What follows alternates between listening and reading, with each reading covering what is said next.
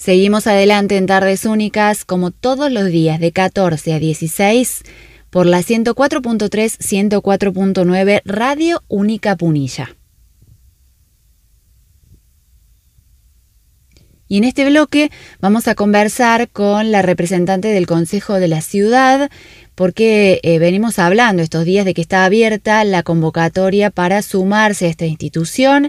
Hace poquito se ha eh, renovado la comisión de las autoridades del Consejo de la Ciudad y empezó la convocatoria. Es por eso que vamos a saludar y darle las buenas tardes a Silvina Belucio. Ella es la nueva presidenta del Consejo de la Ciudad y le vamos a pedir que nos cuente acerca de esta nueva etapa del Consejo y la convocatoria que se ha abierto.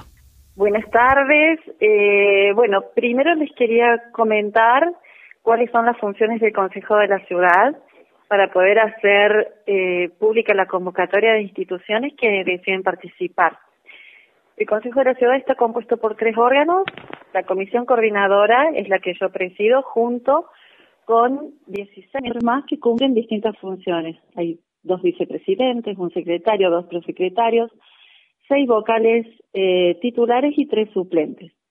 También tenemos el plenario, que es el órgano supremo, donde participan todas las instituciones ya sean las que están en la comisión coordinadora como todas las instituciones, organizaciones o grupos que representan eh, algún eh, institución o grupos sociales que sean reconocidos por el municipio o a nivel provincial o nacional. Este es el órgano más democrático porque participan todas las instituciones, organizaciones y hacen oír sus voces. Eh, luego se toman eh, determinaciones que sean representativas de todos en disidencia o en coincidencia y se las eleva al Poder Ejecutivo o Legislativo o a quien corresponda. Eh, también tenemos otro órgano que son las comisiones de trabajo. Esas comisiones de trabajo tienen eh, un tema de especialización ahora se están componiendo. En este momento, en las primeras, en los primeros plenarios, en las primeras sesiones, se están componiendo esos grupos de trabajo. Ya venía del año pasado la generación de recursos que se trabajó básicamente en propuestas para ayudar a las eh, ollas populares, a los merenderos o a la familia en general. Se trabajó en forma conjunta con el INTE y con el municipio para eh, llevar adelante eh, el programa Pro Huerta y hacerlo llevar, llegar a la mayor cantidad de familias. En este momento hemos recibido 450 kits para distribuir entre las instituciones y las familias a través de la Dirección de, eh, de Desarrollo Institucional. Y bueno, también tenemos la Comisión de Medio Ambiente recién constituida, la Comisión de Historia, eh, la Comisión de Economía y la de Deporte y Salud. Eh, también una comisión informativa para las organizaciones nuevas que deseen tener acceso tanto a las ordenanzas que nos reglamentan, la Carta Orgánica, el reglamento interno y se los asesora sobre el funcionamiento para que puedan desempeñarse rápidamente con comodidad. Esos serían los lineamientos generales. Perfecto. Y en estos días se están haciendo la convocatoria a nuevas instituciones. Exactamente. Cuando hablaba del plenario, que es el órgano supremo, eh, es importante que esté representada la mayor cantidad de sectores de la ciudad de La Falda eh, en forma orgánica. Siempre tiene que ser eh, en forma institucional eh, o de asociaciones o de grupos reconocidos institucionalmente.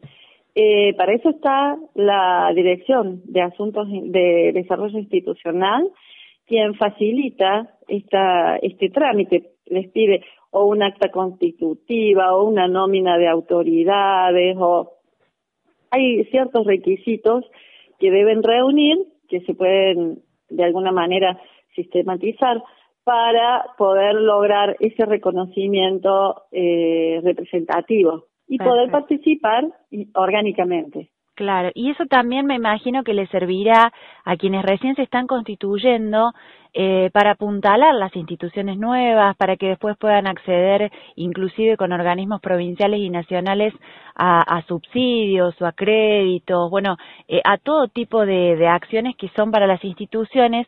A veces hay gente de mucha voluntad, pero no sabe cómo manejarse para que su grupo de trabajo llegue a ser una institución y todo ese acompañamiento es muy valioso, ¿no? Sí, esto sería independiente de lo que es el Consejo de la Ciudad. Cualquier institución que desee organizarse y lograr un reconocimiento tiene varias vías. Por la vía legal puede lograr su personería jurídica y si no un reconocimiento a través de la Dirección de Desarrollo Institucional a cargo de la señora Ludmila Ochoa con quien se pueden comunicar para figurar en el registro de organismos eh, municipales o organizaciones que funcionan dentro del municipio. Nosotros tenemos merenderos, tenemos clubes, tenemos centros vecinales, tenemos instituciones ya con muchísima trayectoria como lo sería el Rotary Club, em, eh, es multifacético, representativo realmente de muchísimos sectores. Eh, pero eh, no hace falta tener, como te digo, personería jurídica, existen otros recursos de reconocimiento mediante los cuales, una vez eh, obtenido, eh, se registra en un registro especial que tiene el Consejo de la Ciudad de miembros activos. Bien. Esos miembros activos son los representantes de cada organización. Hay un titular y dos suplentes. Así que, bueno, de ese modo nos estamos organizando. Es todo muy orgánico. Eh, usted mencionaba también que trabajan con las ordenanzas, que los regulan. Eh, la verdad es que da gusto pensar que todos los mecanismos están armados para que después la cosa fluya, pero con reglas claras, muy transparentemente. Eh, usted nombraba hace un ratito eh, algo de lo que hemos hablado bastante el año pasado, que es el programa eh, Pro Huerta. Qué bueno que proyectos que se trabajaron antes continúen en el tiempo y no que sean eh, dependiendo de las personas, sino que la institución se haga fuerte. Antes de seguir hablando del tema de, de las huertas, me, gustaría volver un poquito sobre el tema de las ordenanzas. Nosotros no las regulamos, nosotros somos órgano consultivo. Somos órgano de consulta obligatoria, o sea, el Consejo de la Ciudad es un órgano de consulta obligatoria en todos los temas de desarrollo eh, económico y social.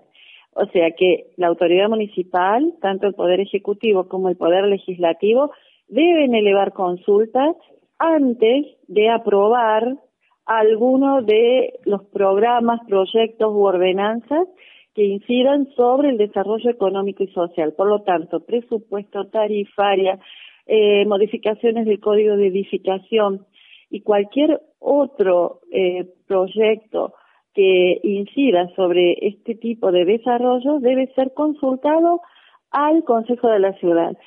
La, mm, digamos que el dictamen o las recomendaciones o eh, eh, los informes que se elevan desde el Consejo de la Ciudad no son obligatorios, no son vinculantes, pero sí son escuchados y, escuchados y tomados en cuenta como recomendaciones de todas las eh, instituciones que componen el Consejo de la Ciudad. Perfecto. Volviendo al tema de las huertas, eh, en el contexto de pandemia que se desató, el, desencadenó el año pasado, todos estábamos muy preocupados porque las familias, en su gran mayoría, se veían reducidas en su posibilidad de generar ingresos porque los trabajos en muchos casos eh, habían cerrado sus puertas o se veían muy restringidos en su capacidad eh, laboral. Eh, y por otro lado también se producía un gran hacinamiento en el sector domiciliario, una imposibilidad de salir a realizar las actividades deportivas, recreativas y este habituales de todos.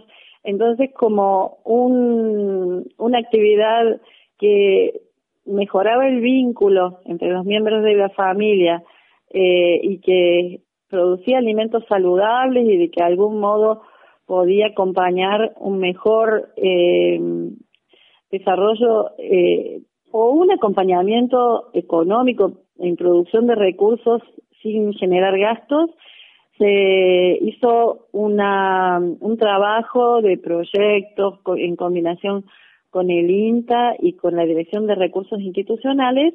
Costó bastante, se llevó bastante tiempo compatibilizar eh, esta propuesta entre las tres instituciones.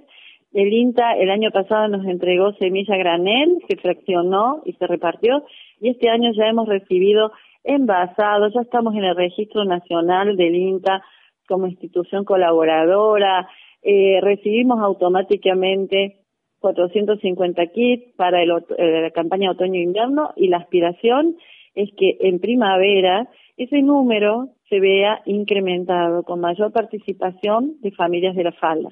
Bien, ojalá que sí.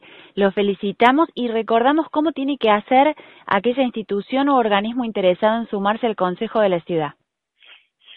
Tiene dos vías, la, recomendable, que es la, mm, digamos, institucional, es comunicarse con el secretario de eh, la, mm, del Consejo de la Ciudad, que es Luis Altamiranda, que eh, representa al Club La Falda, y eh, elevarle una carta eh, donde manifiesta su organización, su deseo de participar en el Consejo de la Ciudad y hacerle eh, llegar los nombres de los representantes titular y los suplentes para que de este modo puedan ser incorporados inmediatamente en caso de contar con un reconocimiento municipal, provincial o nacional o previa validación por la Dirección de Recursos de Recursos Institucionales a cargo de la señora Lumila Ochoa, eh, quien, quien nos remite posteriormente esa validación para ser incorporadas al registro. Mientras tanto, esos representantes pueden asistir en calidad de oyente a la, a los plenarios, así van tomando conocimiento de los temas que se tratan y del modo que se los aborda. Bien. Perfecto. Bueno, muchísimas gracias por este contacto con la radio y quedamos a disposición para transmitirle las novedades a la gente que nos escucha. Muchísimas gracias a ustedes. Buenas tardes. Así pasó por tardes únicas Silvina Belucio, presidenta del Consejo de la Ciudad en la ciudad de La Falda y quien nos ayudó a comprender un poquito mejor cómo funciona este consejo, cuál es su rol, cuáles son las comisiones de trabajo y en qué etapa están en este 2021.